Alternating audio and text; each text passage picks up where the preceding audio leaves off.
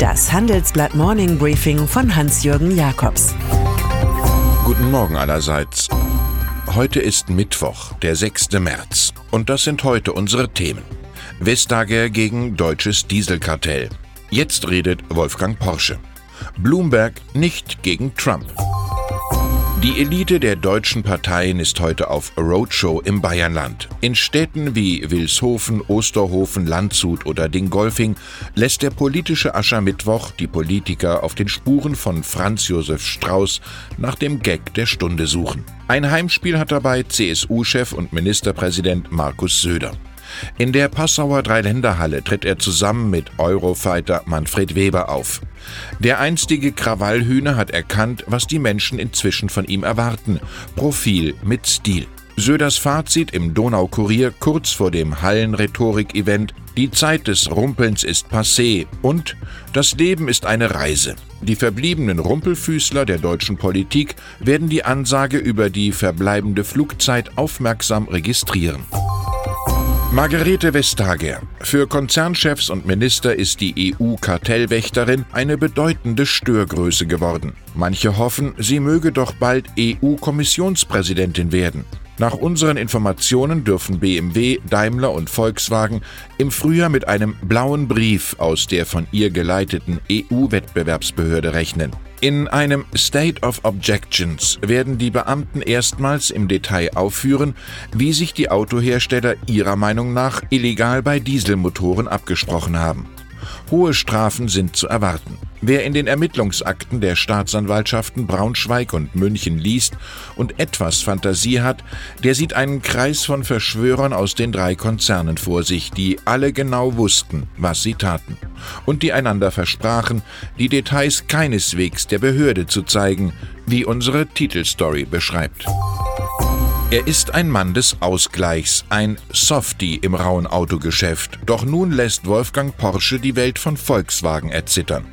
Das schwierigste Thema ist Wolfsburg und der Grund dafür das dortige System, sagte der Großaktionär am Rande des Genfer Autosalons. Das ist ein Angriff mit erhobener Lanze auf Betriebsratschef Bernd Osterloh. Dieser hat sich schon gegen Porsches Diktat gewandt, künftig nicht mehr alle Auszubildenden zu übernehmen. Aufsichtsrat Porsche fordert nun Unterstützung für das Management ein. Volkswagen ist kein Paradies. Sechs Milliarden Euro und mehrere tausend Jobs sollen gespart werden. Darüber wollte Osterloh nächste Woche mit dem Vorstand um CEO Herbert Dies reden, was nun erschwert sein dürfte. VW mag vielleicht kein Paradies sein, hat aber auf alle Fälle viele Paradiesvögel. Bier und Kaffee vertragen sich nicht. Das gilt für Anhäuser-Busch InBev, den größten Brauereikonzern der Welt. Weil sie sich gegenseitig Konkurrenz machen würden und ein Interessenkonflikt vorlege, muss Olivier Goudet dort seinen Posten als Chairman vorzeitig aufgeben. Der Manager ist eben auch Partner und CEO der Luxemburger Holding JAB. In der lässt die deutsche Milliardärsfamilie Reimann ihr Kapital zirkulieren. Aktuell nach dem Kauf von Keurich Dr. Pepper, vor allem bei Kaffee und Softdrinks. Er trete zurück, um mehr Zeit für die gestiegenen Verantwortlichkeiten bei JAB zu haben, kommentiert Goudet. Anhäuser-Busch InBev will mit neuer Führung das Vertrauen der Aktionäre zurückgewinnen, die der hohe Schuldenstand des Unternehmens alarmiert hat.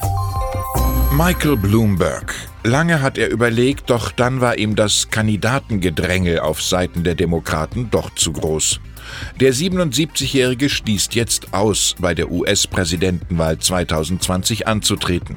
Ich glaube, ich würde Donald Trump schlagen, erklärt er trotzig zum Abschied vor dem Einstieg. Aber er wisse auch, wie schwierig es sei, in einem solch großen Feld die Nominierung zu schaffen. Der langjährige Bürgermeister von New York und gestandene Nachrichtenagenturbesitzer kümmert sich jetzt um alternative Energien. Und im Wahlkampf will der Milliardär auch so gegen Trump die Ärmel hochkrempeln. Saudi-Arabien. Hier gibt es offenbar an höchster Stelle Spannungen. Das Verhältnis zwischen König Salman bin Abdul Aziz al Saud und dem Kronprinzen Mohammed bin Salman ist in heftiger Schieflage. Seit der Ermordung des Journalisten Jamal Khashoggi sei nach Berichten aus dem Dunstkreis des Königshofes das Misstrauen gewachsen. Getreue aus dem Umfeld des Kronprinzen waren an der Gräueltat beteiligt. Als der 83-jährige König jüngst auf Ägypten-Besuch weilte, wurde er vor einem politischen Schlag gegen ihn gewarnt, woraufhin das Sicherheitsteam ausgewechselt wurde. Und es passierte auch etwas. Während der Reise an den Nil installierte der Kronprinz seinen Bruder Khalid als stellvertretenden Verteidigungsminister. Ein weiterer Machtzuwachs.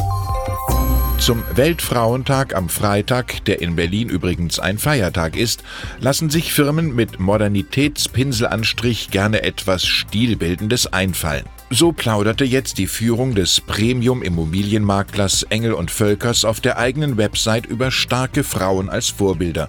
Es fielen Namen wie Marissa Meyer oder Sophie Scholl. Und dann schauen wir auf das dazu publizierte Foto und sehen fünf selbstbewusste männliche Vorstandsmitglieder in gedeckten Anzügen mit farbigen Krawatten, was halt so hip ist vor dem Hintergrund der Hamburger Hafen City. Frauen Fehlanzeige. Die Diskrepanz zwischen Frauenlob und Männerjob, zwischen PR und Praxis, interpretierten viele im Netz als Karneval der Alpha-Tiere, woraufhin der Makler einräumte, der Beitrag habe sein Ziel verfehlt auch ein Lehrstück. Und dann ist da noch Fußballgeschäftsführer Hans-Joachim Aki Watzke, der gestern Abend frustriert aus dem Dortmunder Stadion schlich. 0 zu 1 gegen Tottenham. Ausgeschieden aus der Champions League. Die Bundesliga-Führung dürfte auch bald perdu sein. Nur zu Hause im sauerländischen Marsberg bei Vartex, der eigenen Herstellerfirma von Sicherheitsbekleidung mit einem Umsatz von 15 bis 20 Millionen Euro, läuft es deutlich besser. Sohn André, derzeit noch BWL-Student, steigt in die Firma ein, die von Mutter Annette geführt wird. Der Junior, der in dem vom Vater ebenfalls geleiteten Landesligaverein Rot-Weiß Erlinghausen spielt, hat bereits Erfahrungen im Vertrieb gemacht. Und einer der Kunden für sportliche Berufskleidung ist Puma, der Trikotsponsor von Borussia Dortmund, was alles auf ganz ordentliches Mannschaftsspiel schließen lässt. Ich wünsche Ihnen einen innovationsreichen Tag mit geradezu jugendlicher Emphase. Es grüßt Sie herzlich Hans-Jürgen Jakobs.